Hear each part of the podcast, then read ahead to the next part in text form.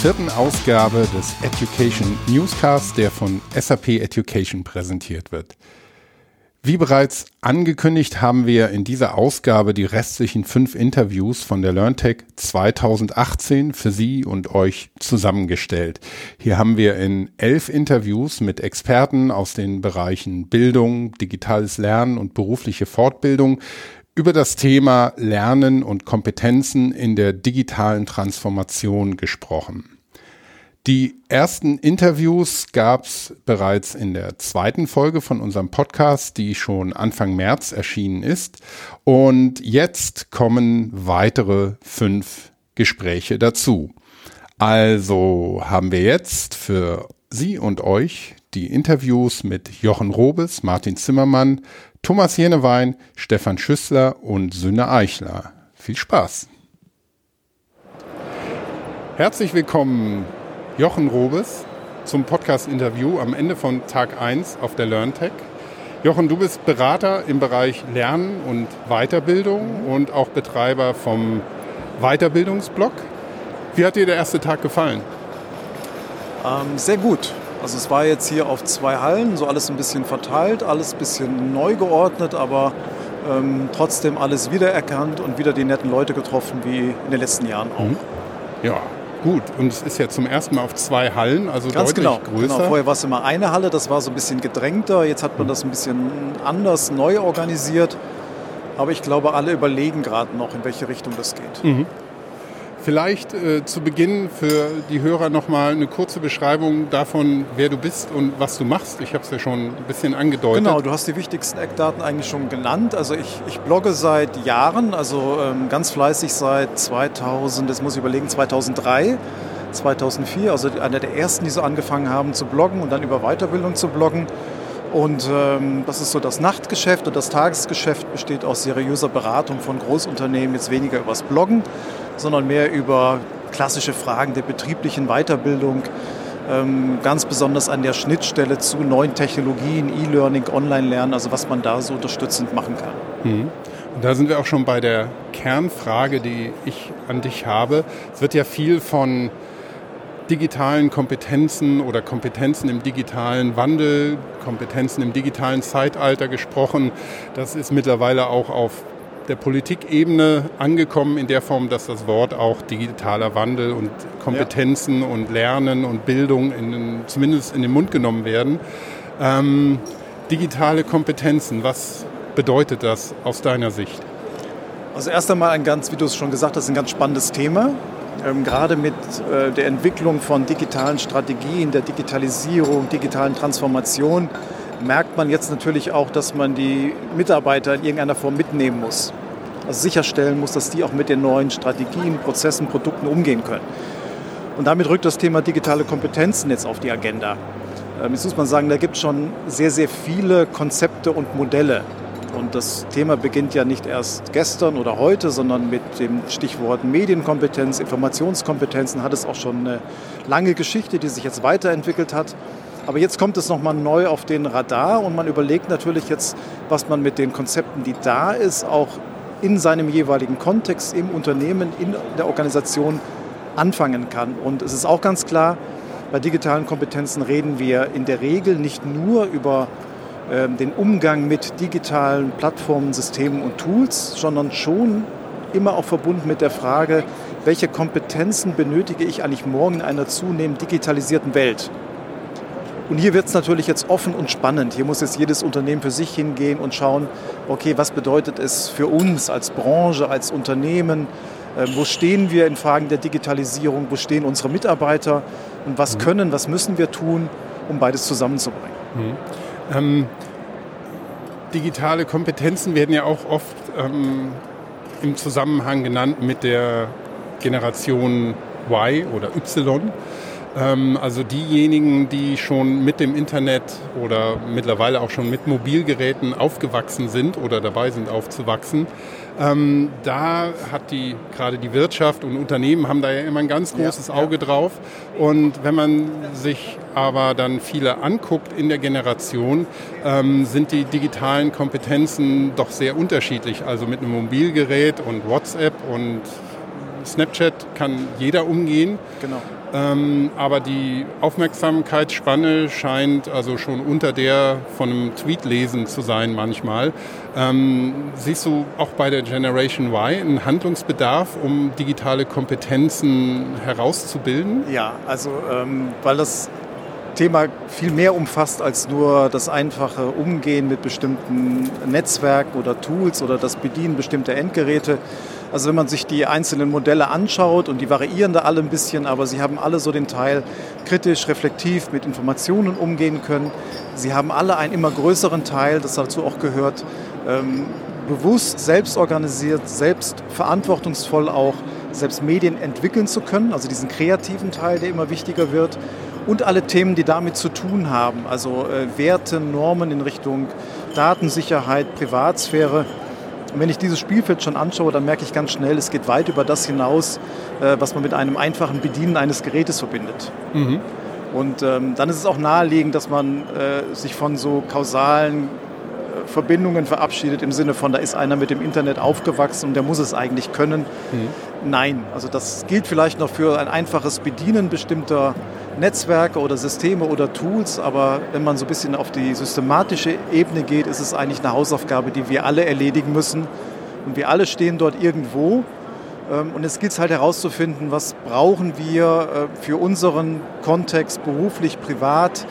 Und insofern ist digitale Kompetenz auch eine Querschnittskompetenz, die mhm. sicher nicht nur für sich beantwortet werden kann, sondern auch in alle anderen Kompetenzbereiche reinschlägt. Mhm. Also auch das Thema Kommunikation kann ich heute eigentlich ohne Blick auf das Netz und seine Möglichkeiten, also die virtuelle Kommunikation, kaum noch in irgendeiner Form bearbeiten. Mhm. Wie wichtig ähm, ist es denn aus deiner Sicht dann, dass man die, die technischen Grundlagen versteht? Weil viele Leute sagen ja, ach, das ist zu technisch, das verstehe ich nicht, gerade je älter sie sind ähm, ist es wichtig, auch das technische Konzept vom Internet und vom Web und von anderen Technologien zu verstehen, um sie auch richtig beurteilen zu können. Auch die, die, die Informationen, die darüber kommen, die man konsumiert, muss ich dafür das Konzept in den Algorithmen dahinter verstanden haben? Oder reicht es, wenn ich so eine ja, High-Level-Sicht darauf habe, dass ich einschätzen kann, was dahinter steckt? Ähm, eine spannende Frage, weil ich da sicher auch für mich selber noch viele Hausaufgaben zu erledigen habe. Ich würde schon sagen, dass es hilft, äh, gerade wenn wir uns so einige Themen noch weiterdenken, also äh, Robotics oder Algorithmen oder äh, Maschinen, die immer intelligenter werden, die selbst lernen, Deep Learning, Machine Learning, ähm, dass wir so ein bisschen auch einfach noch trennen können. Also was ist, äh, wo fangen Systeme und Plattformen an, wo fängt der Mensch an, wo hört es auf, wo fließen beide Systeme zusammen also äh, von daher denke ich, ist das schon ein, ein Riesenthema, wo es auch sicher nicht schadet, wenn man so ein bisschen die Grundlagen beherrscht. Mhm. Ich will jetzt gar nicht so weit gehen, dass man äh, also das Thema Programmieren als Schulfach oder wie weit muss man da wirklich bei Null anfangen und sind es eigene Fächer oder ist es ein Thema Querschnittskompetenz, das man überall so ein bisschen aufnimmt und bedient. Aber ähm, es ist sicher wichtig und notwendig, da auch Grundlagen zu beherrschen, um wirklich dann auch später, wenn diese Systeme gar nicht mehr so fürs Auge oder für den ersten Eindruck unterscheidbar sind, noch da Unterscheidungen treffen zu können. Mhm. Aber das ist ein schönes Stichwort, ähm, Programmierung lernen. Es gibt ja da durchaus Forderungen, dass man sagt, äh, Programmierung oder Informatik im weiteren Sinne sollte wirklich als Schulfach, genau wie Mathematik oder Physik halt da sind, Pflicht werden. Ähm, aber muss ich denn wirklich auch was pro programmieren können, um die Idee dahinter zu verstehen? Jetzt kommt man natürlich in so einen Bereich, in so ein Thema rein, wo es ganz schnell auch so um Glaubensfragen geht. Ne? Mhm. Also muss man wirklich programmieren lernen können? Ähm, weiß ich jetzt auch nicht, kann ich auch nicht abschließend beantworten. Ähm, schadet es, programmieren zu können? Nein, in jedem Fall nicht. Mhm. Also ich würde jedem empfehlen, da, wenn er die Chance hat, einzutauchen, um einfach mitzubekommen, wie die Dinge funktionieren. Also mhm. wie neue Technologien funktionieren und sie werden ja immer alltäglicher, immer unsichtbarer. Es wird sich ja immer mehr von dem entfernen, dass wir einen Computer einschalten. Mhm. Und wir genau noch die Grenze markieren können, an dem wir jetzt mit dieser Systemwelt zu tun haben. Es wird immer alltäglicher werden. Die Chips werden überall sein, Codes werden überall sein. Und da noch mal einen Schritt zurückgehen zu können und zu wissen, wie da die grundlegenden Funktionsmechanismen sind, wo da Grenzen sind, wo Grenzen aufgegeben werden. finde ich für mich zum Beispiel äußerst spannend. Ob die Antwort darauf jetzt Programmierung als Schulfach ist, weiß ich mhm. nicht genau. Aber die Fragen mhm. zu diskutieren und in irgendeiner Form zu vermitteln und auch reflexiv mit diesen Entwicklungen umgehen zu können, das ist, glaube ich, unabdingbar. Mhm. Ähm, welche Möglichkeiten siehst du denn, ähm, digitale Kompetenzen zu erwerben und zwar so, dass es ähm, durch breite Bevölkerungsschichten letztendlich geht, also von der Schule angefangen oder sogar vor Schule und ähm, über die Universitäten oder die betrieblichen Ausbildungen bis hin zum ja, kontinuierlichen Lernen, mhm. auch je älter man wird, wo sich alles ja eben so schnell entwickelt und wahrscheinlich noch schneller entwickeln wird. Du erwartest jetzt ein kurzes Curriculum von mir. Genau, und zwar für alle diese Klassen. Ja, super, das habe ich jetzt leider nicht mit, aber ähm, ich glaube, dass, also, weil wir sind ja hier auf einer E-Learning-Messe oder auf mhm. einer Messe, die zumindest lange Zeit das Thema E-Learning alleine als Claim hatte und auch heute noch sehr stark nutzt. Mhm. Ich glaube, dass die Vermittlung dieses Themas schon das klassische Feld von E-Learning sprengt. Also wir reden hier nicht nur über etwas, was man sich in Form eines Seminars, Workshops oder, oder WBTs bei Best Trainings aneignet, sondern digitale Kompetenzen, da muss ich schon äh, neben so ein paar theoretischen Grundlagen ganz schnell machen. Also da muss ich etwas tun können, da muss ich reingehen in Netzwerke. Wenn wir mal eine Übersetzung wie Social Media nehmen, das muss ich ausprobieren. Das, da, da, da hilft kein Vortrag, den ich mir anhöre, sondern das muss ich tun, genau wie du jetzt hier einen Podcast tust. Also möglichst viel machen an ganz vielen Stellen, um auch schnell diese praktische Seite mitzubekommen und dann wird es auch, glaube ich, leichter, so die theoretischen Grundlagen mitnehmen zu können. Ja, ich glaube auch, also das Machen ist ein ganz wichtiger Aspekt, ja. wenn man da auch wieder programmieren ist einfach mal versuchen und zu machen. Das muss ja nicht in die Tiefe gehen, aber das, das Grundkonzept da zu verstehen. Genau, ist, da gibt es ja viele wichtig. Netze, also viele Menschen, die einem helfen können und äh, also ganze Netzwerke, die sich das auf die Fahnen geschrieben haben, bis zu den kleinen Helfern, die wir im Netz überall finden.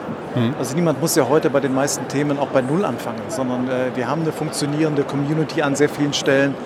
Aber es ist natürlich auch schon wieder der erste Schritt digitaler Kompetenz, diese Community zu kennen, um sie zu wissen und sie aktivieren zu können. Mhm. Und schon sind wir wieder mittendrin im Thema. Ja. Ähm, digitale Kompetenzen spielen ja auch, hatten wir ja schon, in Unternehmen eine große Rolle. Wie ist denn deine Einschätzung Unternehmen hier in Deutschland? Ähm, wie stark haben die das auf der Agenda und wie stark spielt dann die äh, innerbetriebliche Weiterbildung eine Rolle, um eben genau diese digitalen Kompetenzen voranzubringen?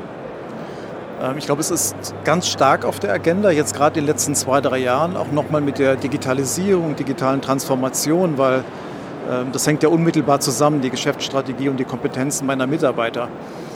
Auf der anderen Seite ist das Thema E-Learning, Online-Lernen noch viel präsenter als das Thema digitale Kompetenzen, wobei das ja sehr unmittelbar, fast unmittelbar zusammenhängt. Es fehlen noch so ein bisschen die, die Praxisbeispiele. Sehr viele Unternehmen machen etwas. Die einen machen Kampagnen, um Mitarbeiter flächendeckend mitzunehmen.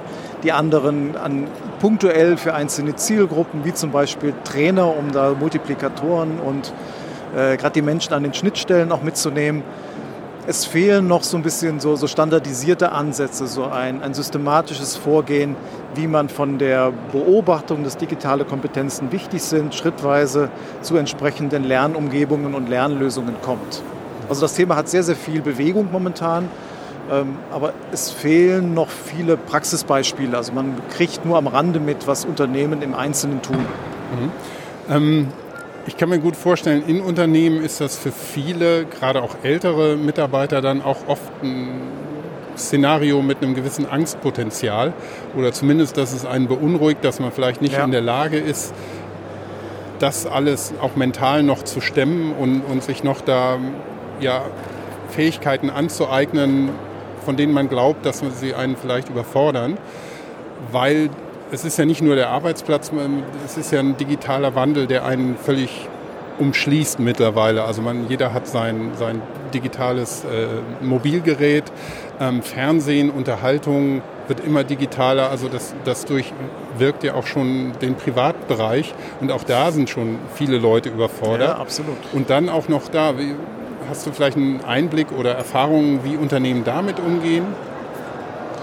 Ähm, naja, mit der Digitalisierung entstehen natürlich jetzt diese, diese Fragen. Also kommen noch alle mit? Ähm, wie schnell geht das Tempo voran? Man merkt dann schon, dass bei vielen Unternehmen so ein bisschen die, die Geschäftsbereiche oft in einem unterschiedlichen Tempo loslaufen. Also die Entwicklung ist sehr weit voran, der Vertrieb vielleicht auch. Ähm, andere Bereiche, die nicht unmittelbar mit dem Einsatz neuer Technologien zu tun haben, hinken oft so ein bisschen zurück. Dann habe ich vielleicht noch Generationenprobleme, also wo es wirklich darum geht, Arbeiten auch ganz neu anders zu definieren.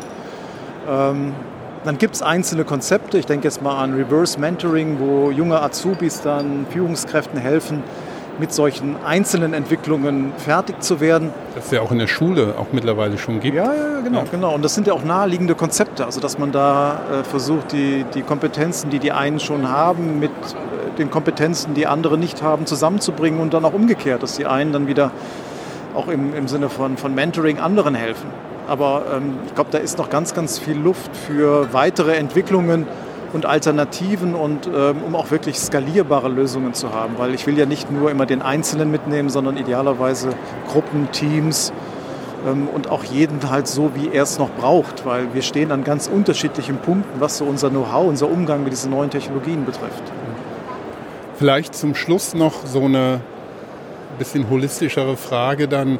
Ähm, wie siehst du die Entwicklung gerade in Deutschland in Sachen Digitalisierung? Ähm, weil da hört man ja auch immer sehr unterschiedliche Signale aus den verschiedensten Ecken. Die einen sagen, wir hinken hinterher, andere sagen, wir sind in ganz vielen Bereichen ganz vorne. Wie ist dein Gefühl, wo Deutschland da liegt? Oh je, das war jetzt eine große Frage.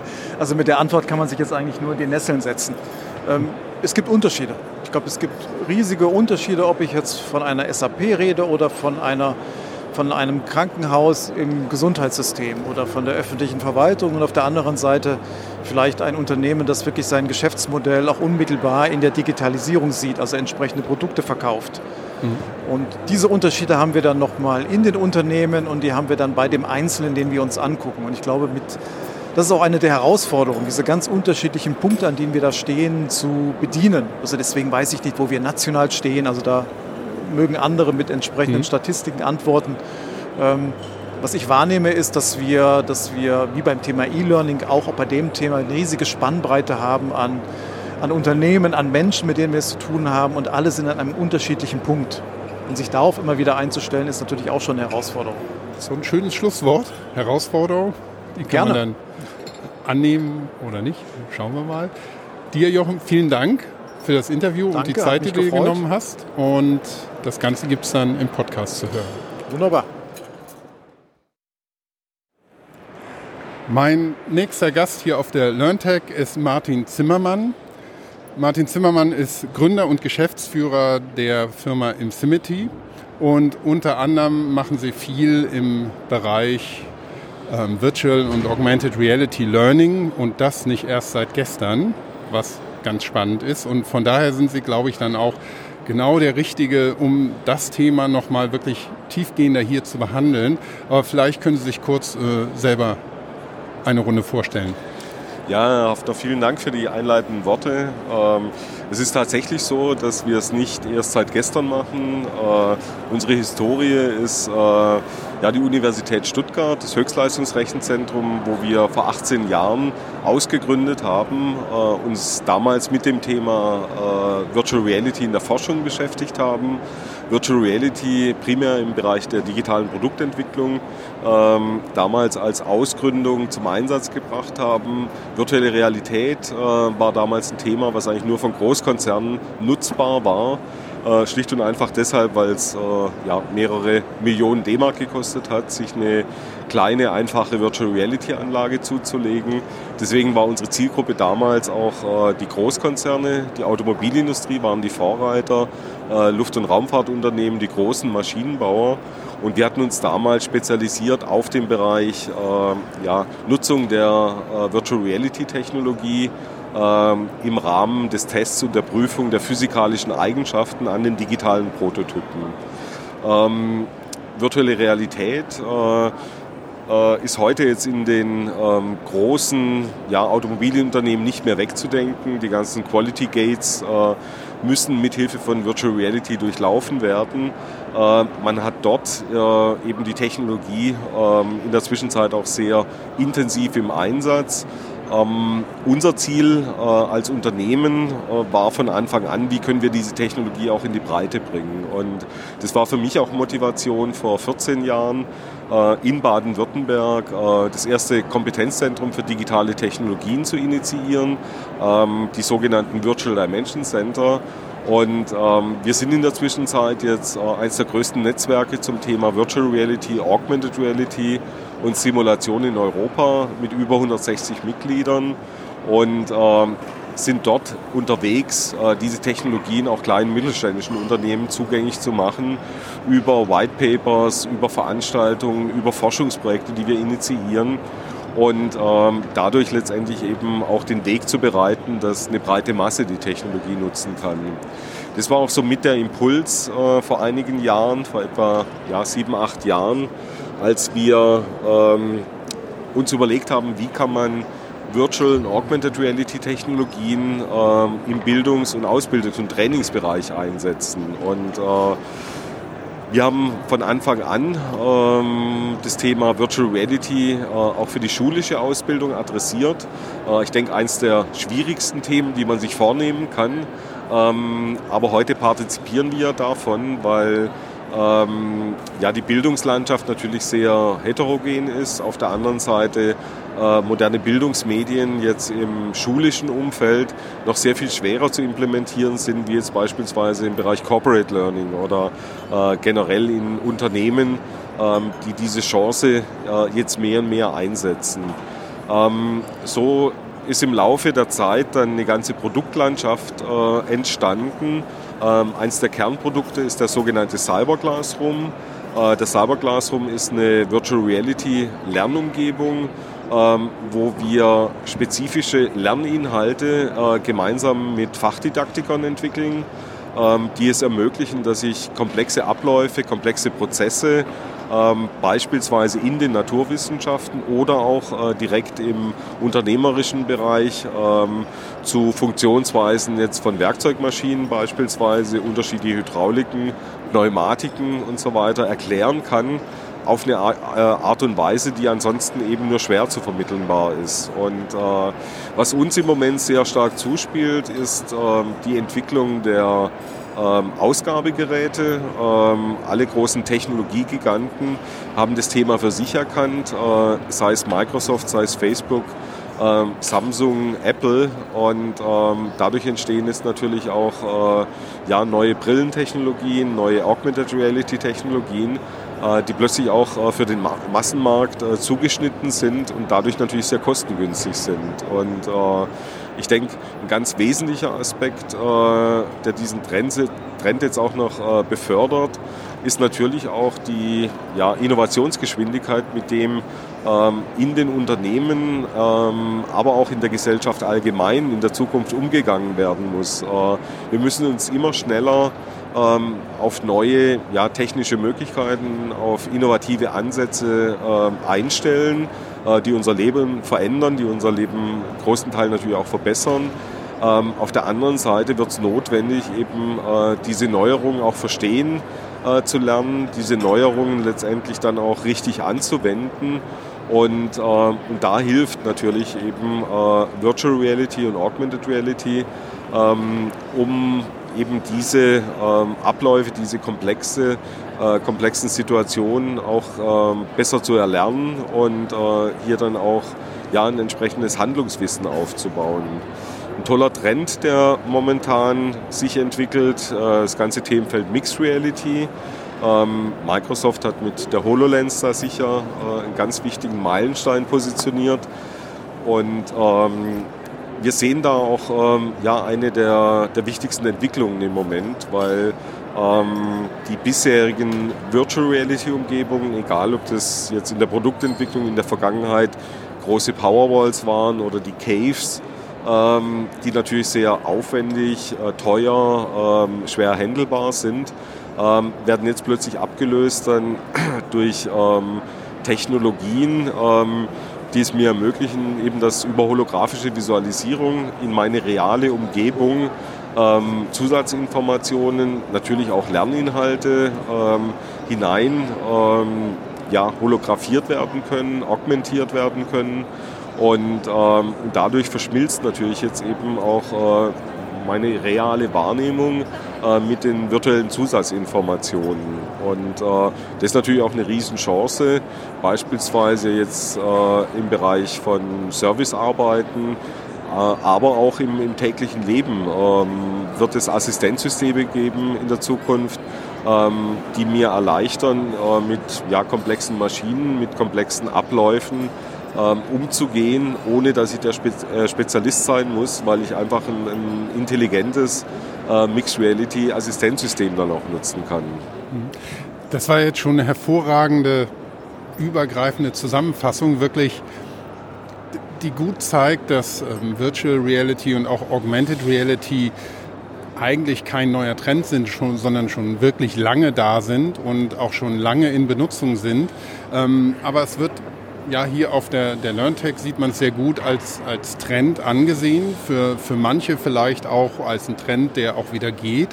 Ähm, wenn man all das äh, betrachtet, was Sie gerade beschrieben haben, wirklich, dass es äh, vor 18 Jahren und auch eigentlich schon technologisch davor losging ähm, und wo wir dann heute stehen, wie, wenn Sie da so eine kleine Bestandsaufnahme machen, wo stehen wir? Bei, bei der ganzen Technologie hat man ja schon seit langem, wenn man sich damit beschäftigt, den Eindruck, dass es immer wieder kurz vorm Durchbruch steht, aber dass es dann Hinderungsgründe gibt, die meistens an, an Technologie oder an, an Endgeräten und, und der Einfachheit der Nutzung stehen. Wo würden Sie den, den Stand der Technologie und der, der Offenheit der, der Adaptierung heute sehen? Also ich denke, in der Vergangenheit war es natürlich äh, sehr großes Problem, dass ähm, zum einen der limitierende Faktor war natürlich, äh, waren die Kosten äh, für die Technologie. Ähm, auf der anderen Seite die Beherrschbarkeit der Technologie.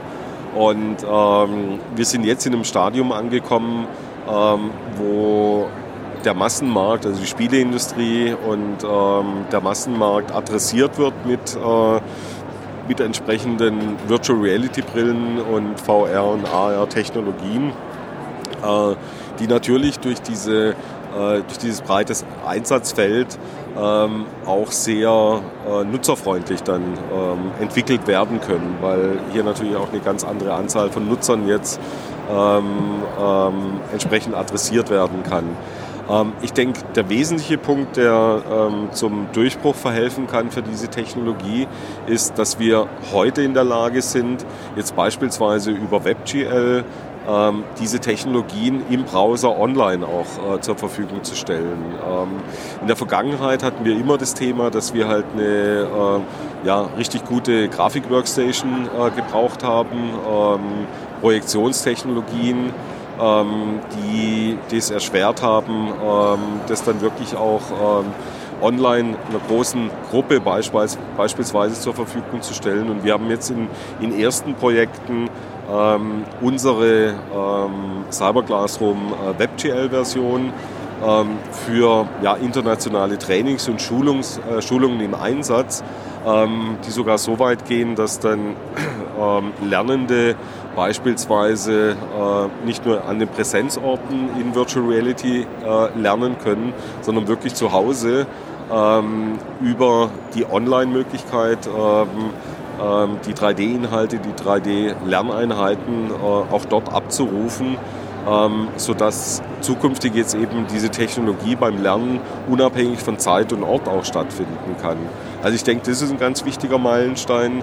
Ähm, auf der anderen Seite wird sich sicher an der ja, ich nenne es einfach mal äh, Form am Design, jetzt beispielsweise von VR-Brillen einiges verändern. Die sind momentan noch globig. Äh, Ähm, wenn man sich die HoloLens betrachtet, ähm, das ist natürlich eine Entwicklung, äh, wo ich dann voll autark äh, im Grunde genommen den Rechner, den Akku, ähm, die entsprechenden Displays alles in einer äh, Brille kombiniert habe äh, und ich dadurch ein echtes ja, Virtual Reality Assistenzsystem äh, nutzen kann.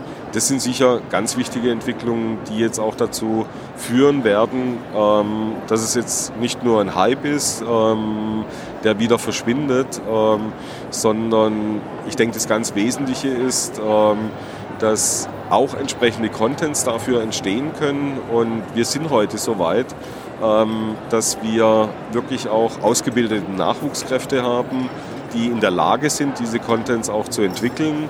Ähm, wenn ich mich zurückerinnere, vor 15, 18 Jahren, ähm, da mussten sie erstmal jemanden finden, der überhaupt den 3D Studio Max äh, oder Cinema 4D modellieren kann. Mhm.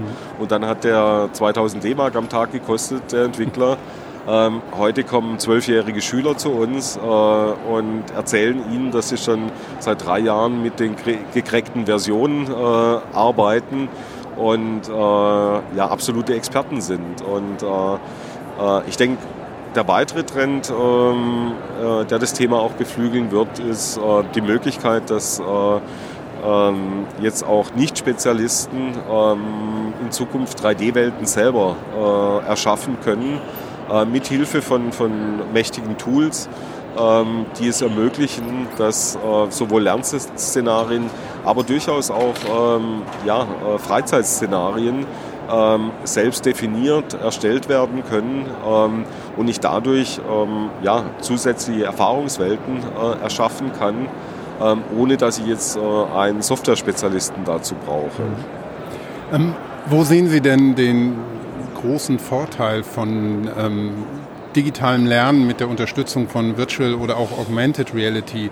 Oder anders gefragt, wie wird das, das digitale Lernen, wie wir es heute ähm, haben mit Web-Based Training, zum Beispiel E-Learning, wie wird das ähm, das Lernen langfristig verändern? Also ähm, ich denke, der eine Aspekt ist, äh, man braucht sich nichts vormachen. Äh, Virtual Reality äh, wird jetzt äh, bewährte Lernmethoden äh, nicht verdrängen oder ersetzen, sondern ist eigentlich die Kombination ähm, der unterschiedlichen Lernmöglichkeiten. Das war für uns auch Motivation zu sagen, ähm, wie schaffen wir es letztendlich, die Vorteile von Virtual Reality und Augmented Reality im Lernprozess äh, auf einer Plattform zur Verfügung zu stellen, ähm, wo ich aber auch traditionelle Inhalte dann äh, entsprechend verwalten und organisieren kann. Äh, und so ist unsere äh, Mixed Reality Lernplattform Cyber Learn It, äh, nennt sich diese Plattform, entstanden, ähm, wo klassisch ähm, ja, digital erfasster Text, aber auch Lernvideos, 360-Grad-Lernvideos, 2D-Grafiken und Animationen ähm, erfasst und verwaltet werden können, Web-based Trainings integriert werden können äh, ich aber an den Stellen, wo es Sinn macht und wo es einen Mehrwert bietet, in die virtuelle Realität dann äh, äh springen kann. Äh, das gleiche an definierten Stellen, wo es Sinn macht, in die Augmented Reality Welt kann. Und ähm, das Ganze, diese Plattform, ähm, kann ich füllen mit dem klassischen mächtigen äh, Content-Management-System, äh, was der Nutzer auch selber steuern kann.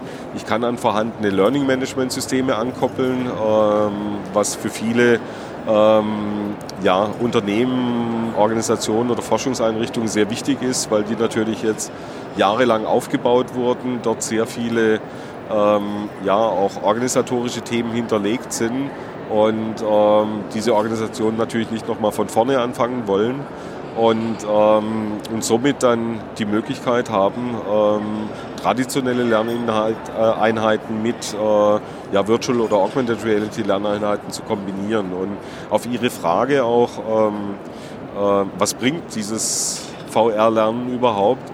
Äh, diese Frage haben wir uns natürlich auch äh, gestellt ähm, als wir gestartet sind, weil wir selber sind Technologen und wir sind natürlich verliebt in unsere Software und sind natürlich überzeugt, dass das was Tolles ist, was wir machen. Aber gerade im Bildungsbereich ist ein ganz wichtiger Aspekt, äh, was passiert eigentlich beim Virtual Reality Lernen. Und das war für uns dann Motivation, gemeinsam mit dem Institut für Wissensmedien der Uni Tübingen und der Pädagogischen Hochschule in Karlsruhe zusammen ähm, von Wahrnehmungspsychologen untersuchen zu lassen, äh, was passiert, wenn äh, lernende Schüler, Studenten oder Mitarbeiter im Cyberclassroom neues Wissen äh, sich aneignen. Und daraus ist eine Promotion entstanden, ähm, die an der Pädagogischen Hochschule in Karlsruhe ähm, durchgeführt wird, jetzt fast abgeschlossen ist und wo der Doktorand untersucht hat, ähm, wie ähm, ja, funktioniert das kognitive Wahrnehmungsverhalten beim Lernen mit dem Cyber Classroom im Vergleich zu identischen Inhalten, auch 3D animiert, aber einfach nur äh, flach äh, und die Interaktion beschränkt auf eine Maussteuerung. Und äh, was die Wahrnehmungspsychologen äh, hier herausgefunden haben, ist, dass äh, das Wissen, ähm, das sich die Probanden hier angeeignet haben, in ganz anderen Gehirnregionen abgelegt wird, wie das bei klassischem Lernen stattfindet. Ähm, ich als Laie ähm, kann es Ihnen so erklären, so also wurde es mir dann auch erläutert, dass beim Lernen eben mit dem Cyberglas rum äh, Gehirnregionen angesprochen werden, die auch sehr stark mit Emotionen verbunden sind. Also es ist nicht Wissen nur aufnehmen, sondern ist eine emotionale Erfahrung, ähm, die es ermöglicht, dass Wissen sehr viel einfacher reproduziert werden kann.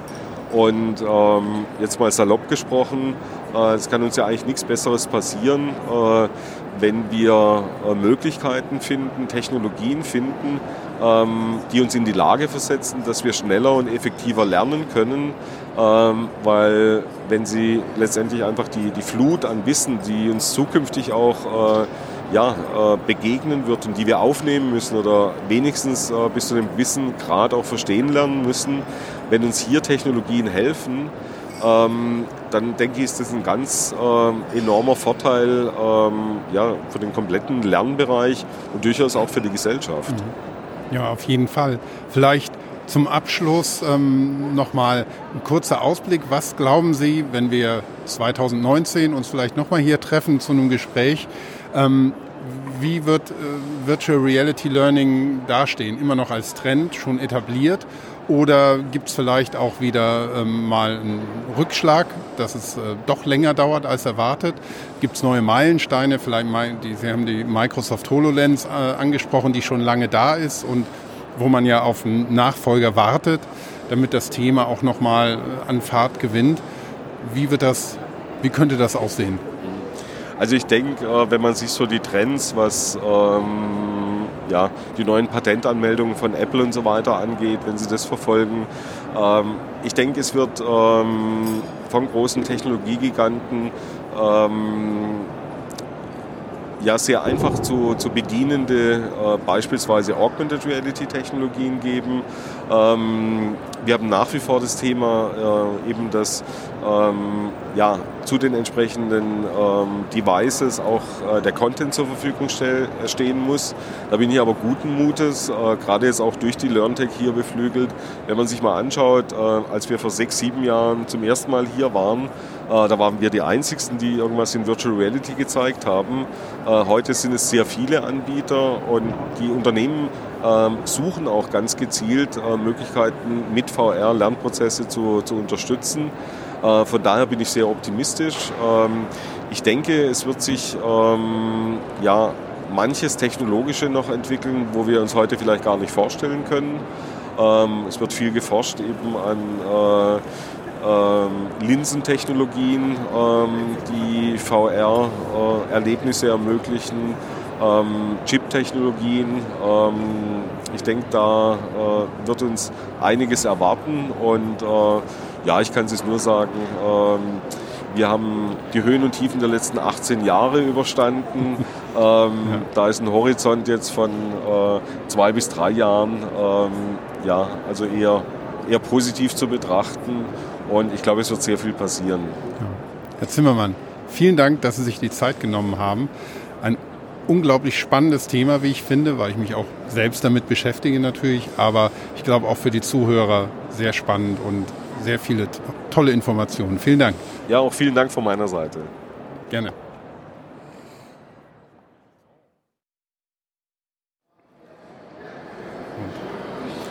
Mein nächster Gast hier beim Education Podcast von der LearnTech in Karlsruhe am letzten Tag ist Thomas Jennewein von der SAP und du bist ähm, Business Development Manager bei Education und hast auch den Podcast mit initiiert. Ja. Ja. Wir hatten ja schon mal einen Podcast vor circa, ich glaube, sechs Jahren der ist ja, leider acht, acht Jahren, der ist leider Podcast-Maschine, hieß ja. der, und der ist leider eingeschlafen.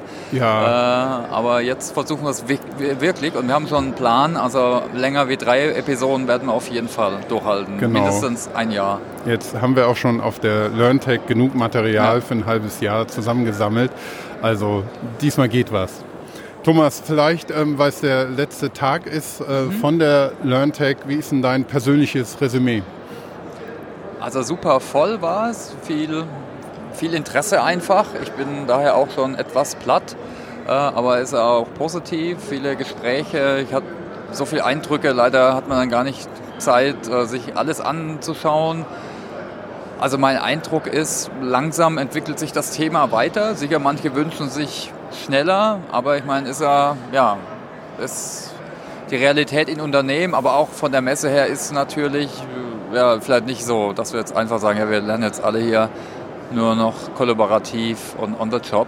Also es war, sieht man schon immer noch weiter als Zielbild, also noch kollaboratives Lernen, Lernen durch Arbeit on the job. Wir sehen hier einige Anregungen dazu, aber nicht sehr viele, muss man ehrlich sagen. Also daher auch das Thema entwickelt sich langsam weiter. Wir sehen viel AR, VR, viele Anbieter. Äh, ja, auch einige Startups fand ich super spannend. Äh, also zum Beispiel gab es hier auch so eine Startup-Area mit vielen Vorträgen, was ich super finde. Also auf der einen Seite einer jungen Firmen da einfach die Plattform zu bieten, mhm. aber wirklich auch frische neue Ideen äh, anzu, äh, anzuschauen.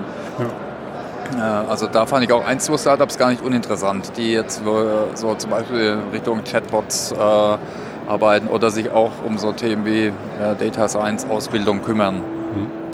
Ähm, ja, von dem, was du gesehen hast, kannst du da irgendwelche interessanten Richtungen oder Trends, äh, die relevant sind oder sein können, ableiten? Oder ist das alles ähm, ja, alter Wein in neuen Schläuchen? Und, ähm nee, es gibt schon ein paar neue Sachen, aber halt sehr wenig. Ja. Also das Thema Kollaboration, darüber reden wir auch schon ewig. Das 102070 Modell so als Rahmenwerk dahinter, auch hier super vorgestellt von ähm, Herrn Jennings. Äh, das ist ja auch schon, glaube mindestens 20 Jahre alt. Aber was schön ist, in Firmen wird es mehr und mehr so zur, zum Rahmenwerk, ne? so zum Leitbild zum, zu, für Performance und äh, Lernen. Ja, also es gibt vereinzelte neu, neue, äh, neue Sachen, die man sieht und auch wir zeigen ein paar. Ich würde mal sagen, das ist ein Thema, auch jetzt bei uns bei der SAP, würden zum Beispiel die neuen Sachen nur sehr wenig nachgefragt. Also wenn man die jetzt nicht sehr stark anpreist, wie jetzt zum Beispiel das Thema Chatbots oder Machine Learning, dann kam, kam die eine oder andere Anfrage.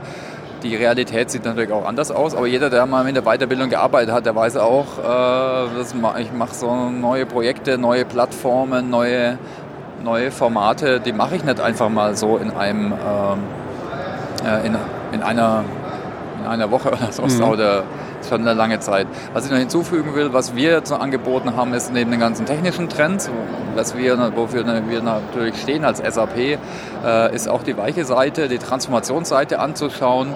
Äh, also bei, äh, beispielsweise das Thema Lernkultur hatten wir zwei Workshops, die ich war in einem, ich fand die super, also von SAP internen Kollegen, um das Thema zu beleuchten, auch Beispiele zu geben, wie kann man ja, versuchen, die Lernkultur wirklich äh, weiterzuentwickeln anhand von einem konkreten Beispiel und Rahmenwerk. Ich denke, da muss sich eigentlich jeder äh, diese Frage auch stellen, weil nur mit neuer Technologie einzuführen ist es natürlich nicht getan. Ja.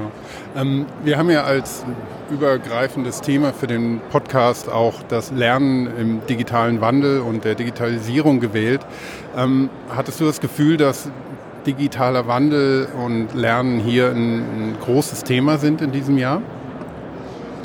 digitaler Wandel jetzt weniger. Ich meine, ja, digitales Lernen ist natürlich schon immer, hat was mit digital zu tun. Also früher hieß es E-Learning, das eröffnet sich jetzt ein bisschen. Äh, für uns ist es ja, hier, hier kam es nicht so stark an, äh, habe ich jetzt nicht so gesehen. Ist halt auch ein bisschen schwammiges Thema. Also ich finde das Thema digitale Skills zum Beispiel wichtig. Also Johann Robes fand ich super, dass er einen Vortrag bei uns gehalten hat am Stand. Mhm. Der hat das Thema näher beleuchtet. Was sind überhaupt digitale Kompetenzen? Wie kann ich die weiterentwickeln? Super wichtige Aufgabe für die Personalentwicklung hat mir jetzt weniger gesehen. Den anderen Punkt, wie kann ich mich als äh, Lernorganisation äh, weiterentwickeln und mein Lernen transformieren, auch digital, äh, nicht nur von den Methoden, gehört natürlich immer dazu äh, und von den Werten. Äh, das haben wir jetzt nicht so explizit gesehen. Natürlich haben wir hier die Tools dazu. Mhm. Ja. Ähm, hast du denn ein Gefühl bekommen dafür, was vielleicht so das, die, die nächste wichtigste Entwicklung sein könnte, neben den, wenn man die, die Trends, die man mhm. jetzt hier verfolgen kann, ein bisschen wegfiltert. Mhm. Gibt es eine oder zwei Technologien, wo du sagst, dass, das wird unheimlich viel Raum in den nächsten Jahren einnehmen? Also ich glaube, einige Sachen werden sich vermischen äh, und wir werden natürlich weiterhin das Thema Kollaboration stärker sehen. Äh, also vernetztes Lernen, äh, ob das jetzt in der Community ist, so ein Enterprise Social Netzwerk, äh, in vielleicht einzelnen Apps oder wirklich dann wirklich in so Art wirklich Person zu Person, also Peer Learning, ob das jetzt Coaching, Mentoring ist oder so Ansätze wie Woll, was ja einige prominent finden. Ich finde so, so sicher der bedeutendste Trend ist auch inzwischen gerade schon Hype, aber was für mich die stärkste Transformationskraft hat auf, das, auf die Weiterbildung, ne? ähnlich fast vielleicht wie Blockchain für den Finanzsektor, ist sicher das maschinelle Lernen. Mhm. Und künstliche Intelligenz, also was da eben dahinter steckt. Also ich würde mal zwei, drei Sachen nennen. Äh, also ich kann sicher damit viele bestehenden Sachen automatisieren, äh, aber vor allem auch ganz neue Möglichkeiten schaffen für, für das Lernen. Auf der einen Seite sicher noch mehr personalisieren. Adaptives Lernen ist so ein Stichwort, da wird schon lange versucht dran zu arbeiten, äh, aber das war immer noch sehr viel händisch. Äh, Empfehlungen geben, auch mehr oder weniger automatisch mit einem Modell, was eben mit mir lernt, datengestützt, das ist ein maschinelles Lernen, Software lernt von Daten und wird nicht programmiert. Äh, dann eben Assistenzsysteme, ob das jetzt speziell ist für Lernen, also ein Coaching-Bot, wo, was wir entwickeln, oder ein Fragen-Bot, der Fragen äh, beantwortet in der Community, äh, oder ein Bot, äh, also Bots ist sicher ein wichtiges Thema, wo maschinelles Lernen eben dahinter steckt, mhm. also Verständnis von Sprache, Muster erkennen und so weiter. Äh, automatische äh, Übersetzung in Echtzeit ist auch was, das hatten wir hier schon gezeigt, auch hatten wir eine Kooperation mit dem äh, KIT, ähm, wurden wir zum Beispiel erprobt für die Open SAP-Kurse, also auch spannendes Thema für Lokalisierung also wo ich in Echtzeit eine Transkription von Sprache mache und dann in Echtzeit Übersetzung. Ist nicht 100 Prozent, braucht, äh, mhm. viele Deutsche wollen immer gern 100 Prozent, aber ja. wir brauchen es nicht immer.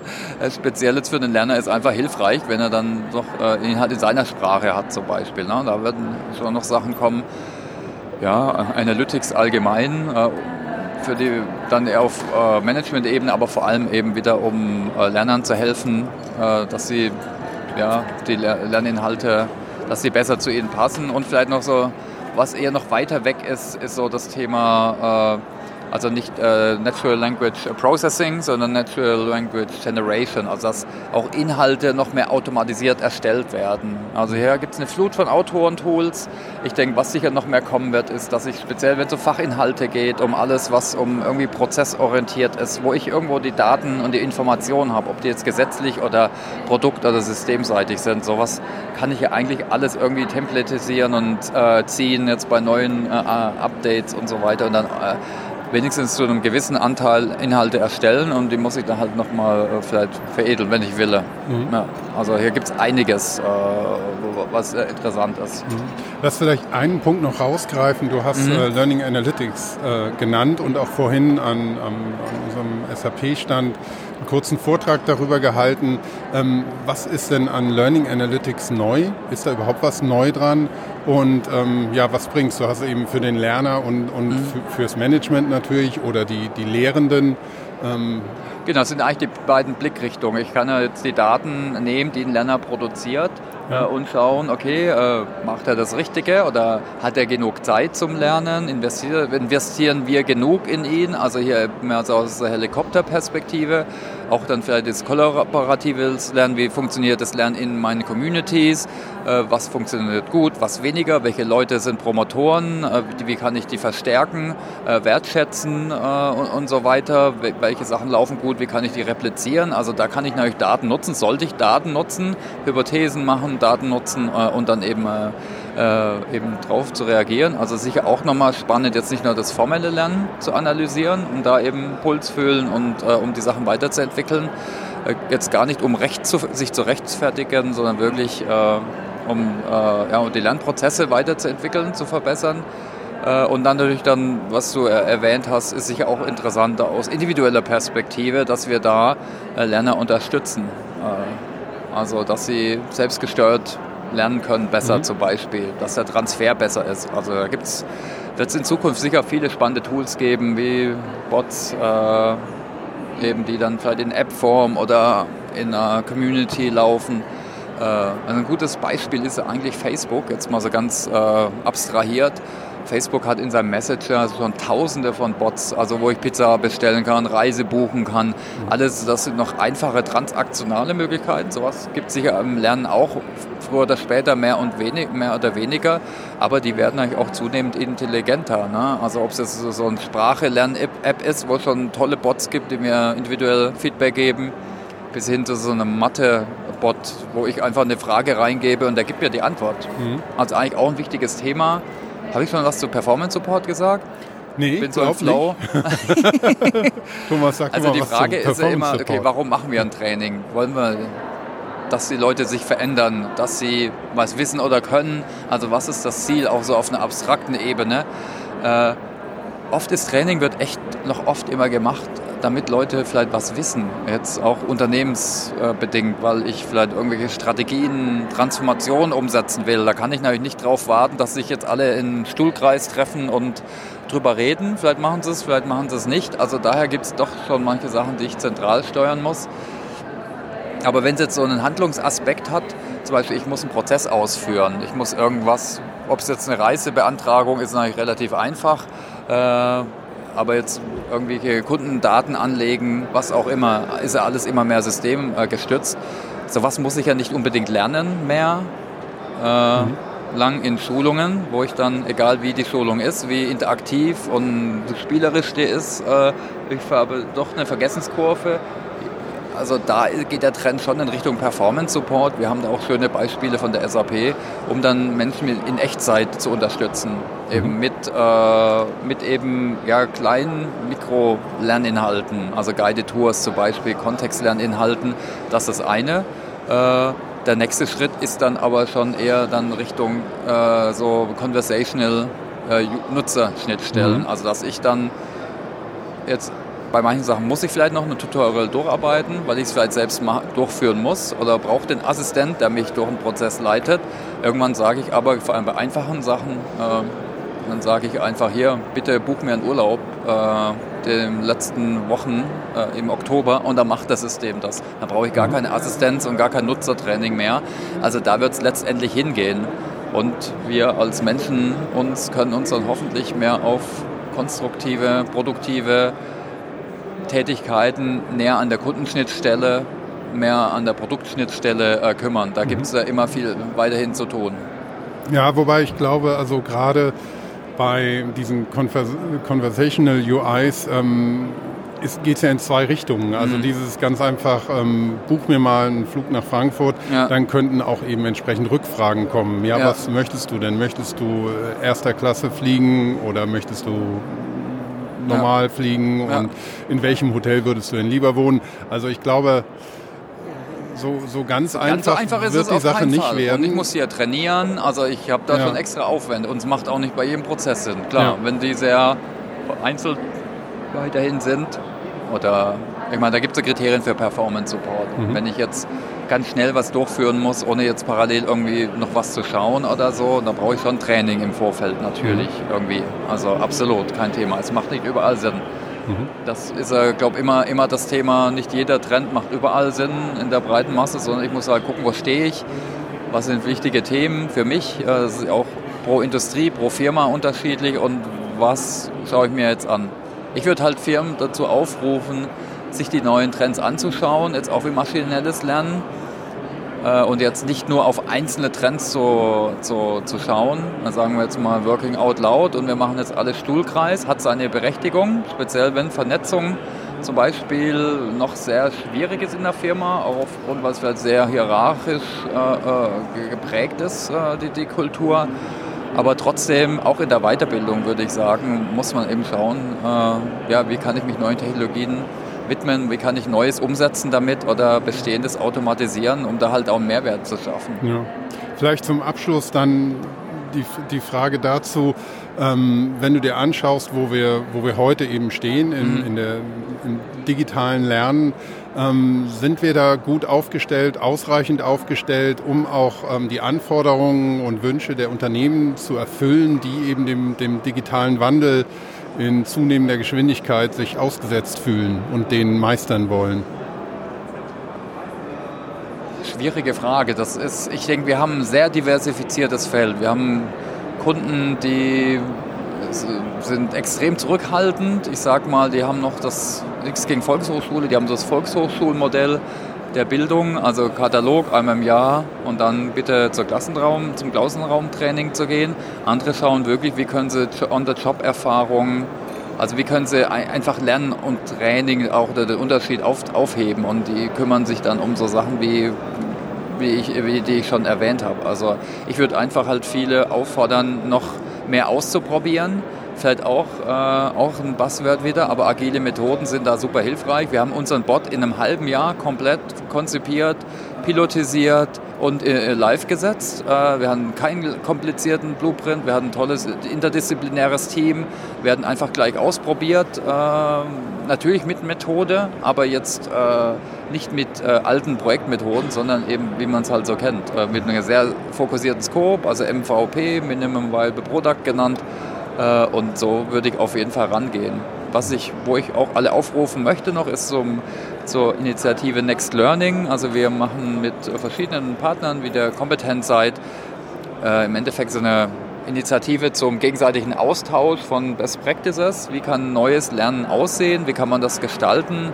Hashtag Next Learning auf Twitter. Bitte einfach Ihre Erfahrung teilen und äh, und die, die Kompetenzseit äh, wird auch nochmal das schön zusammen, so, äh, zusammenfassen. Und wir werden auch verschiedene Events äh, weiter im Jahr noch haben, wo wir das Thema weiter aufgreifen. Äh, ob es jetzt virtuell sind, wie Webinare oder auch nochmal Events, ja, physische. Vielleicht nochmal eine Frage ja. an dich, äh, Christoph. Du Gerne. hattest ja jetzt ganz viele Interviews. Ich habe jetzt gerade so im Flow ganz viel mhm. geplappert. Äh, wie war denn für dich die LearnTech? Warst du das erste Mal hier? Äh, das zweite Mal. Ich war vor okay. vielen Jahren schon mal hier, okay. aber dann lange nicht mehr. Und ähm, ich fand es jetzt beeindruckend von der Anzahl der Aussteller. Mhm. Und für mich waren auch einige sehr interessante Themen, an denen ich selber arbeite, wie Virtual Reality oder auch Performance Support, eingebettetes Lernen, dass das Lernen nicht mehr losgelöst vom, vom Arbeiten ist, was ja auch wiederum Querverbindungen hat zu Technologien wie Augmented Reality zum mm. Beispiel, dass man mm. während der Arbeit auch die Anleitung bekommt, zum Beispiel im Arbeitsschutz, mm. ähm, welche Checklisten man abarbeiten muss, ähm, damit man an einem Gerät weiterarbeiten kann. Also für mich war es sehr spannend, weil man viel sehen konnte, an, an dem gearbeitet wird, viele unfertige Sachen noch mhm. und viele ungelöste Themen nach wie vor, wie ich finde. Virtual Reality ist noch nicht richtig da, aber es ist fast da und das ist ein, ist ein, ist ein ganz spannender Zeitpunkt, um sich mit dem Thema zu beschäftigen.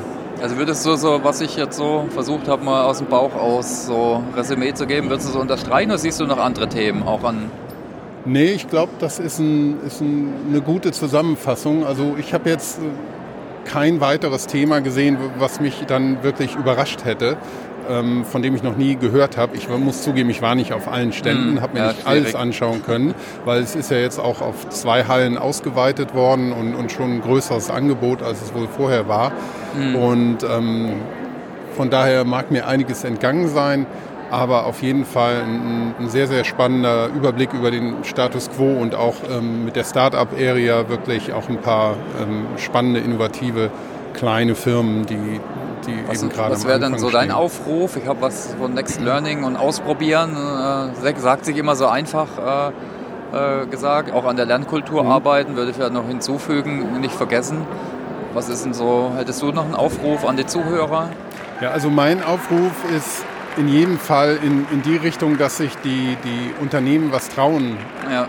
dürfen und trauen sollen und ihre ähm, Mitarbeiter auch nicht unterschätzen dürfen, aber ihnen auch auf der anderen Seite nicht zu viel zumuten mhm. dürfen. Man muss es wirklich, glaube ich, sehr sensibel machen. Das hatten wir auch in, in einigen der Interviews hier, ähm, dass dieser menschliche Faktor gerade im Zusammenhang mit der, mit der digitalen, ähm, ja, mit dem digitalen Wandel und der Digitalisierung auch ganz, ganz viele Ängste mit sich bringt, ganz, mhm. ganz viele Ressentiments und ähm, auch Ängste zu versagen oder dem nicht mehr gewachsen zu sein. Und ich glaube, darauf zu achten wird ganz, ganz wichtig. Ja. ja. Also mhm wirklich versuchen, die Leute ernsthaft mitzunehmen und es nicht mal, nicht nur mal so in den Raum zu stellen, sagen wir nehmen jeden mit, sondern auch wirklich versuchen, die Leute mitzunehmen. Weil wenn man damit scheitert, ähm, kann, glaube ich, sehr viel an, an Schieflage noch hinzukommen und, und das auch ähm, eine, an sich positive Entwicklung ähm, in, in, eine negative oder in, in eine nicht so gute bringen oder sie halt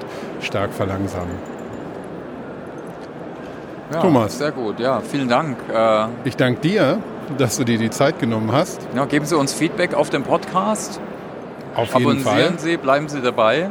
Genau, es ist nicht ähm, nur zwei Folgen, sondern diesmal, wie du schon gesagt hast, also genau, wir haben weitere gekommen, Podcasts um geplant, also von verschiedenen Events weiterhin mit Interviews, aber auch Updates zu Education werden Sie dem, des Weiteren hören dann. Genau. Okay, tschüss. Tschüss. Mein nächster Gast hier auf der LearnTech in unserem Education Podcast ist Stefan Schüssler von der SAP. Hallo Stefan.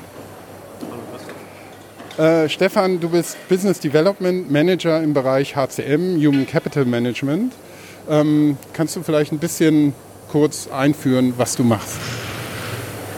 Ja, wie gesagt, Business Development Manager. Ich kümmere mich um neue Themen. Ähm, sorge dafür, dass ähm, unsere Kunden und Partner verstehen, was die SAP zum Beispiel im Bereich Digitalisierung, generell im Bereich Modernisierung, Innovation so macht und versuche auch so ein bisschen ähm, ja, die SAP zu vertreten auf Messen wie heute, ähm, bei Veranstaltungen oder wie heute auch bei Podcasts, ein bisschen zu erzählen, wohin ähm, die Reise geht und welche Trends und Sachen wir als SAP auch nachverfolgen. Mhm. Ähm, digitale Transformation ist ja das Stichwort für, für diesen Podcast, so ein bisschen das Leitthema und ähm, natürlich auch vor allem was Lernen im Bereich oder in Bezug auf digitale Transformation und Digitalisierung bedeutet. Ähm, ein ganz wichtiger Aspekt, das hatten wir in, in, mehreren Interviews schon, sind natürlich die Menschen, weil letztendlich geht es vor allem auch um die und nicht nur um Maschinen und Prozesse. Ähm, was bedeutet denn digitale Transformation aus der HR-Perspektive? Wir sagen unseren Kunden immer, digitale Transformation sollte ja kein Selbstzweck sein. Man ähm, transformiert sich ja nicht ähm, um der Transformation willen, sondern ähm, man sollte immer gut schauen, worauf denn bestimmte Dinge einzahlen. Und so zwei Punkte, die wir dafür Personaler immer sehen, ist einmal das ganze Thema Employee Engagement, also dass Mitarbeiter sich einfach ähm, wohlfühlen, dass Mitarbeiter das sehr positiv wahrnehmen, das Engagement, die Bindung aus Unternehmen steigt wenn eben einfach gewisse Dinge auch digital gehen, wenn sehr viele Services, sehr viele Möglichkeiten da sind, das sehen wir. Und das andere ist so dieser ganze Bereich Zusammenarbeit, ähm, Rise of Teams, äh, wie das Josh Börse in meiner Studie genannt hat, dass wir einfach eine Möglichkeit bieten, über Digitalisierung, dass Teams sich zusammenfinden, dass die gemeinsam lernen, dass Innovation entsteht und dann natürlich auch ein bisschen Effizienz, ähm, Effektivität in bestimmten Prozessen reinkommt, die vielleicht komplizierter laufen, wenn ich keine digitalen Grundlagen gesetzt habe im Unternehmen. Mhm. Ähm, wie gesagt, die Digitalisierung ist ja oft nicht nur ein Thema der, der Technik, sondern der Menschen, wie wir gehört haben. Und ähm, was sind denn da die besonderen Herausforderungen bei den Unternehmen, ähm, weil es ja auch ein, oft ein emotionales Thema sein kann? Herausforderung ist sicherlich zum einen einen guten Prozess zu finden, an dem man Digitalisierung greifbar machen kann. Andere Herausforderung ist natürlich, dass man ein gewisses Vertrauensverhältnis auch ähm, zwischen Unternehmen und Mitarbeitern braucht, eine gewisse Kultur, die sowas wie Digitalisierung auch ermöglicht, weil Digitalisierung heißt ja immer ein bisschen Freiheit. Ein konkretes Beispiel für so eine Art der Digitalisierung, die auch wirklich einen Einfluss auf Unternehmenskultur hat, ist zum Beispiel Kollaboration. Wenn ich erlaube, dass Mitarbeiter sich über unternehmensinterne Dinge austauschen, dass Mitarbeiter vielleicht auch einen Kommentar abgeben, ähm, dass Mitarbeiter ähm, sich äußern zu etwas, was ein Vorstand, eine Führungskraft, wie auch immer gesagt hat, oder einer Maßnahme, die das Unternehmen ergriffen hat. Wenn ich sowas erlaube, erlaube ich natürlich ähm, ja, in eine ganz freie Welt, in der Mitarbeiter vielleicht auch Dinge sagen, die ich so nicht erwartet hätte. Auf der anderen Seite bietet mir natürlich die Möglichkeit auch zu reagieren. Ich kann eine Stimmungsanalyse machen, ich kann sehen, ähm, wie ähm, beurteilen die Mitarbeiter in der breiten Masse zum Beispiel eine bestimmte Vorgabe, die ich gemacht habe, oder wie effizient schätzen Mitarbeiter eine Maßnahme ein, die ich gerade umgesetzt habe, oder wie stehen Mitarbeiter zum Beispiel in der Produktion, in irgendeinem Bereich zu einer neuen Methodik, die ich eingeführt habe. Mhm. Wie gesagt, hat immer zwei Seiten. Eine Seite ist die neue Freiheit, die ähm, vielleicht auch gesteigerte Effektivität von bestimmten Dingen, die ich durchführe. Auf der anderen Seite aber eben auch der Punkt, dass Mitarbeiter natürlich auch Dinge sagen können und ähm, sich in der Kultur frei äußern, ähm, wo dann vielleicht manchmal was bei rauskommt, was ich mir so als Unternehmen nicht gewünscht habe. Sprich, mhm. man betritt in eine neue Welt und dazu braucht man, glaube ich, im Vorfeld ein gewisses Change Management, das stattgefunden hat und halt eine sehr offene Kultur, die sowas dann auch ähm, wertschätzt und ähm, die dafür sorgt, dass äh, Mitarbeiter sich auch wirklich frei äußern können. Mhm.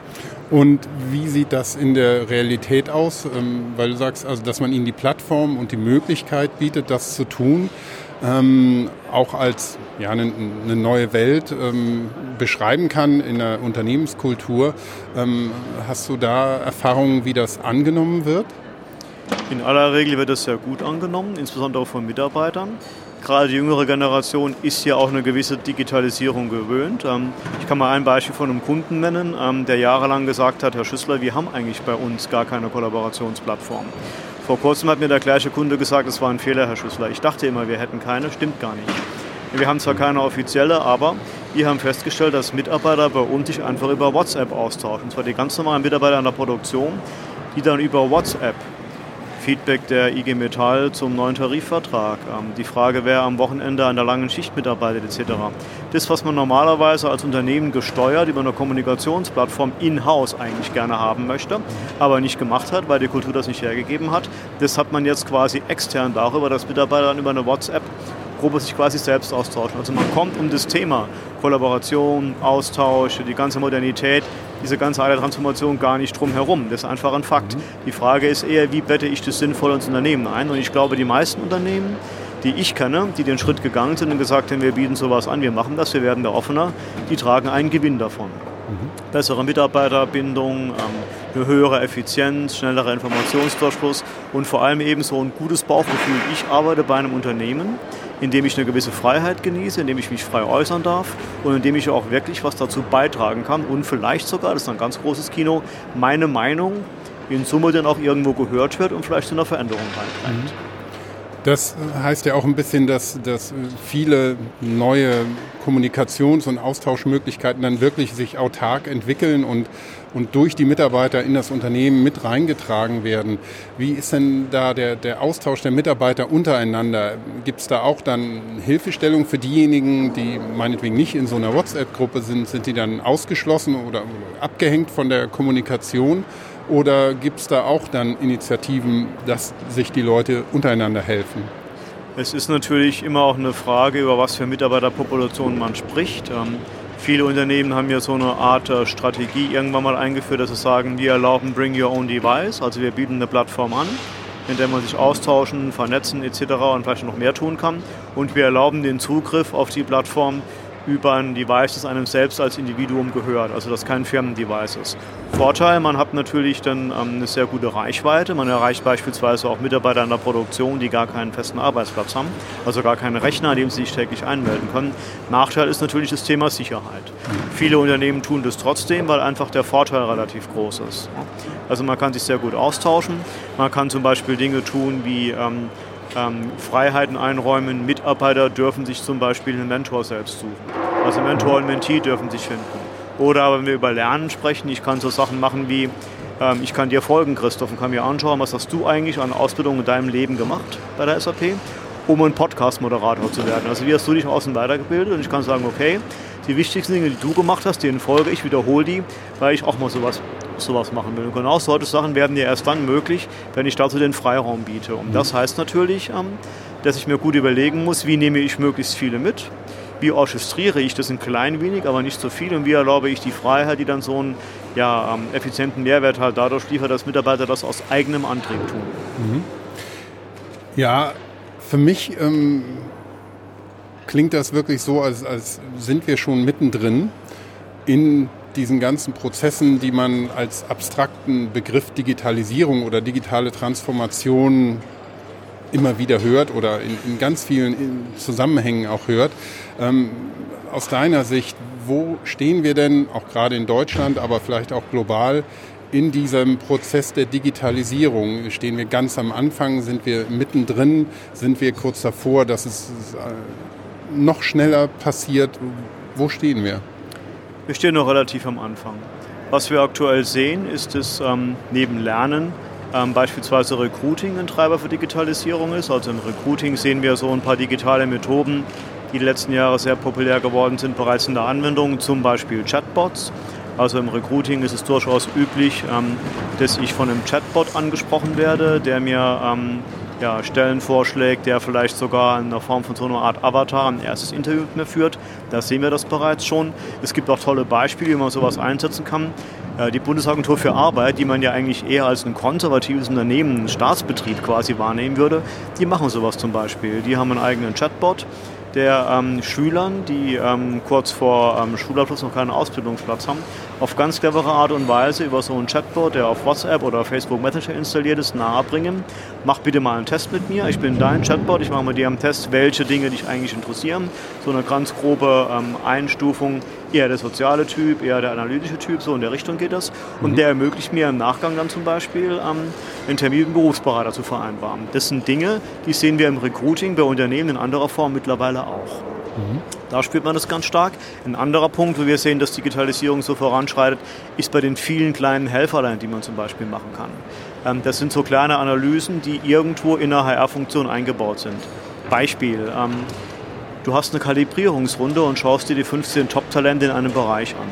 Ein intelligentes System kann zum Beispiel ähm, jemanden markieren oder jemanden hervorheben, bei dem vielleicht eine Einstufung nicht ganz korrekt vorgenommen ist. Beispiel, du hast eine Frau, die war vier, fünf Jahre lang immer bei den Top-Performern dabei und diesmal im ersten Jahr ist die nicht mehr Top-Performer, keine High Potential mehr, sondern eher im Durchschnitt angesiedelt. Ein System kann zum Beispiel erkennen, dass zeitgleich mit der Rückstufung vom High Potential zum Durchschnitt eine ähm, Langzeitabwesenheit wegen Schwangerschaft einhergegangen ist. Und dann liegt so ein Verdacht nahe, das System sagen kann, lieber Herr Erler, schau da mal nach. Da könnte eine Führungskraft zum Beispiel ähm, eine Einordnung in eine bestimmte Kategorie äh, Wertigkeit vorgenommen haben, gar nicht aufgrund der Leistung, sondern aufgrund ähm, der Tatsache, dass jemand da ein halbes Jahr ausfällt. Mhm. Und genau solche vielen, vielen kleinen Effizienzschritte sehen wir nach und nach kommen. Die werden aber oftmals gar nicht als Digitalisierung wahrgenommen, die kommen schleichend. Und so ein großer digitaler Wurf ist halt wirklich dann zu realisieren, wenn man sagt, wir wollen ganz bewusst bestimmte Dinge tun. Mhm. Ein Concierge einführen, der jeden Morgen einen Mitarbeiter anspricht und sagt, Christoph, denk dran, nächste Woche steht da ein Wandlungstermin an, was möchtest du mit deinem Bonus tun? Übernächste Woche läuft ein Learning ab. Mhm. Er wäre bitte ein neues Zertifikat. Das sind dann natürlich so Sachen der Digitalisierung ganz offensichtlich. Mhm. Und ähm, dazu braucht es dann aber natürlich eine gewisse Vorbereitung. Weil dann sprechen wir ja nicht mehr nur, dass ein HR-Prozess für Führungskräfte, Mitarbeiter ähm, intelligenter wird, sondern wir sprechen darüber, dass eine ganz große, breite Masse da halt geschieht. Und da braucht man sicherlich ein bisschen Change Management. Mhm.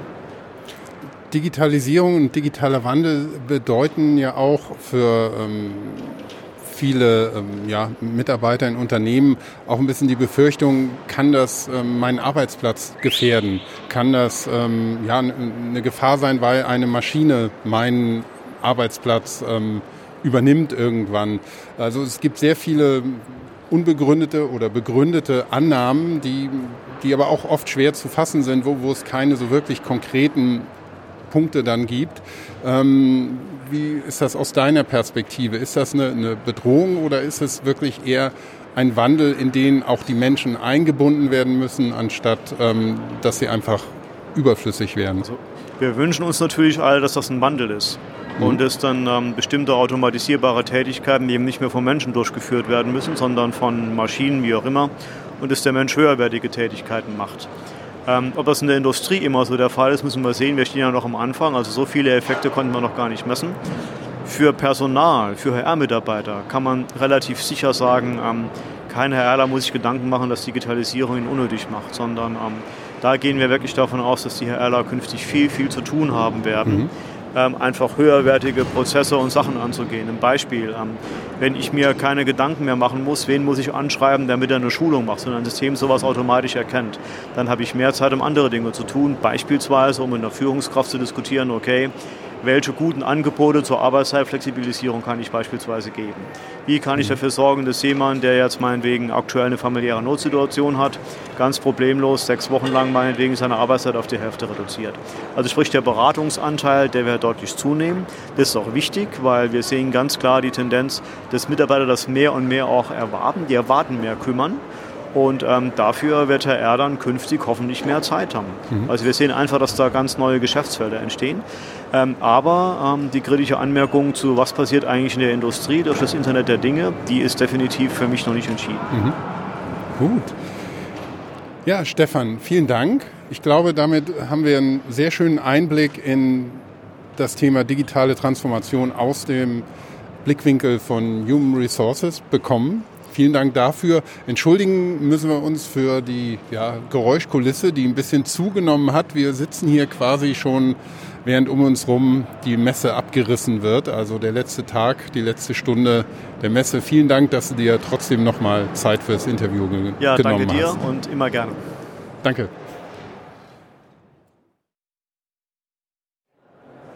Der letzte Tag der LearnTech. Ich sitze hier mit einem weiteren Gast und zwar mit Sünne Eichler. Sünne Eichler ist Beraterin für Bildungsmanagement und Mitorganisatorin der LearnTech und des äh, Kongresses auf der LearnTech. Ähm, vielleicht können Sie ein bisschen kurz ähm, was über sich erzählen. Ja, ich beschäftige mich seit dem Jahr 2000 mit dem Thema E-Learning, habe lange für einen großen Weiterbildungsveranstalter gearbeitet, dort E-Learning aufgebaut, bin seit 2010 selbstständig, berate Unternehmen und Organisationen, E-Learning einzuführen oder weiterzuentwickeln. Und darüber hinaus habe ich vor drei Jahren zusammen mit zwei Kollegen ein Institut an der Steinbeiß Hochschule gegründet, wo wir einen Masterstudiengang zum Thema Learning Design und Management anbieten. Mhm.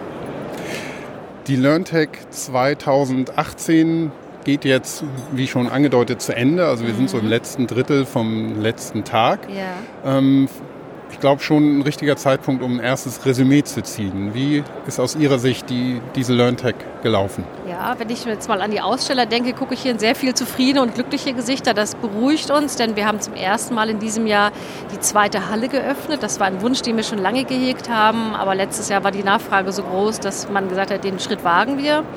Es wurde vom LearnTech-Team sehr, sehr viel unternommen, beide Hallen gut zu bespielen und ich glaube, das Konzept ist sehr gut aufgegangen.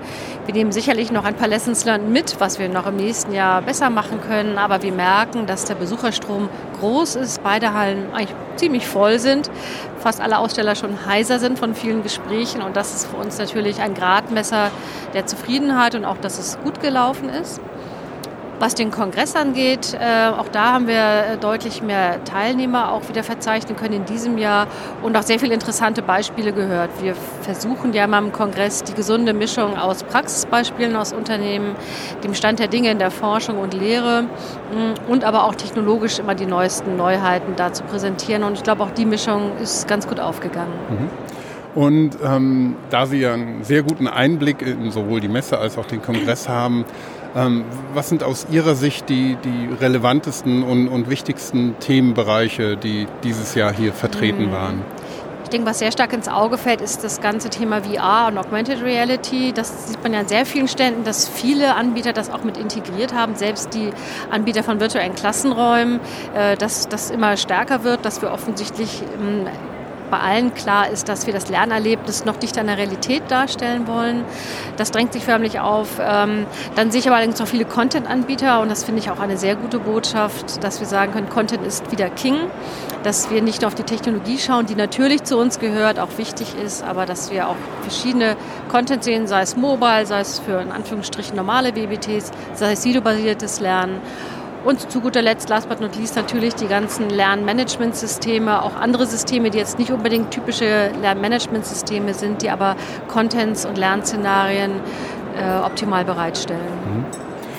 Ähm, wir haben diesen Podcast ein bisschen unter dem, dem Oberthema ähm, Lernen im digitalen Wandel Ja. ähm, äh, geplant und ähm, hatten Sie das Gefühl, dass, dass die Digitalisierung, der digitale Wandel ähm, in Bezug auf Lernen hier auch eine große Rolle gespielt hat? Eigentlich nur, muss ich sagen. Und ehrlich gesagt machen wir das ja alle, wie wir hier sitzen, schon seit Jahren und freuen uns, dass es endlich auch mehr und mehr in den Unternehmen ankommt. Ähm, langsam jetzt auch in die Hochschulen tröpfelt sozusagen und die, auch die Schulen jetzt eine Awareness haben. Von daher, ich glaube, wir stehen alle hier Gewehr bei Fuß, die Lösung anzubieten, die die Unternehmen jetzt auch wirklich brauchen im Zuge der Digitalisierung. Denn eins ist klar aus meiner Sicht, dass Lernen und Arbeiten stärker zusammenwächst. Und mit Präsenz können wir das nicht bedienen. Präsenz bleibt aus meiner Sicht weiterhin eine wertvolle Phase in Lernprozessen, aber wir müssen eben auch das an Lernangeboten bieten, was der Lerner direkt am Arbeitsplatz braucht. Und das geht eigentlich nur digital. Hat das Thema lebenslanges Lernen noch ähm, eine Relevanz äh, gezeigt hier? Es ist ja ein Begriff, der schon lange ähm, ja, Ja. umgeht, aber im Zuge der Digitalisierung ja auch zunehmend vielleicht an Bedeutung zunimmt, dass man eben nicht mit der Ausbildung fertig ist, sondern dass die kontinuierliche Weiterbildung ein ganz wichtiger Pfeiler sein kann. Ja, ich glaube, gerade hier auf der LearnTech sehen wir fast alle Anbieter, die genau dafür Lösungen anbieten, nämlich sich im, nach der Ausbildung gerade hier weiterzuentwickeln in Unternehmen, aber auch über die berufliche Tätigkeit hinaus, sei es im Privaten oder natürlich auch, wenn man dann mal in Rente gegangen ist. Auch hier sieht man ja ganz viele Beispiele im VR, die durchaus auch für ältere Mitarbeiter, ältere, Entschuldigung, nicht ältere Mitarbeiter, sondern ältere Menschen geeignet sind. Ähm, das äh, kann man ja sehen, wenn man ältere Menschen sieht, die mit Wies ähm, sich körperlich betätigen, also Sport treiben. Also von da ist dann noch lange kein Ende in Sicht. Und ähm, was man dafür braucht, findet man alles auf der LearnTech. Also es zeichnet sich ab, dass es 2018 eine sehr erfolgreiche LearnTech war, ist das, was ich raushöre. Das ist eigentlich unser Ziel, dass wir jedes Jahr sagen können, Best LearnTech ever. Ich habe jetzt noch nicht alle Zahlen, aber das, was ich schon gehört habe, glaube ich, können wir wieder sagen, dass wir wieder einen Rekord geschlagen haben. Das ist aber auch unser Anspruch. Wir wollen immer einen Schritt besser werden und immer einen Schritt weiterkommen. Wir sind nun mal die Nummer eins für digitale Bildung in Europa, das Event eigentlich zu dem Themenbereich und das wollen wir auch bleiben. Haben Sie vielleicht schon ein paar Ideen oder einen kleinen Ausblick auf die nächste LearnTech, obwohl die aktuelle noch gar nicht zu Ende ist? Na, Sie haben recht, nach der LearnTech ist vor der LearnTech sozusagen. Natürlich wird, glaube ich, das Thema VR uns weiter noch beschäftigen. Ähm, ich glaube aber auch, und wir hatten das heute ja auch in der Keynote, ähm, das Thema Social Learning, das Thema informelles Lernen, auch das wird weitergehen. Also durchaus manchmal sehr unterschiedliche Entwicklungen. Wir werden versuchen, auch alle Trends wieder abzubilden und uns stärker noch damit beschäftigen müssen, wie kriegen wir überhaupt selbstorganisiertes Lernen hin und wie schaffen wir auch den Wandel der Lernkultur, weil das ist eigentlich mit Grundvoraussetzung, dass auch die Digitalisierung uns gelingt. Ja, Frau Eichler, dann wünsche ich Ihnen für, für diese, den Ausgang und die kommende LearnTech natürlich weiterhin viel Erfolg und bin sehr gespannt und ich hoffe dann natürlich auch, dass wir mit unserem Podcast im nächsten Jahr auch wieder hier sein werden. Das würde mich sehr freuen. Vielen Dank. Vielen Dank für die Zeit. Ich danke, Ihnen. Tschüss. Mit dieser durchaus positiven Bilanz zur LearnTech 2018 von Sünne Eichler sind wir jetzt am Ende dieser kleinen Reihe von Interviews zum Lernen und Kompetenzen in der digitalen Transformation angekommen. Ich hoffe, wir konnten äh, eine Reihe von interessanten Gästen und Themen hier zusammenstellen und ich möchte mich auch noch mal ganz herzlich bei allen Beteiligten bedanken. Ein weiteres Dankeschön geht an dieser Stelle auch noch einmal an die Kollegen von OpenSAP, die uns helfen, indem sie den Podcast auf ihrer Plattform bereitstellen. Wir melden uns dann bald wieder mit aktuellen Themen und Angeboten von SAP Education und dann schon mit der fünften Ausgabe vom Education Newscast. Vielen Dank für Ihr und euer Interesse und bis bald.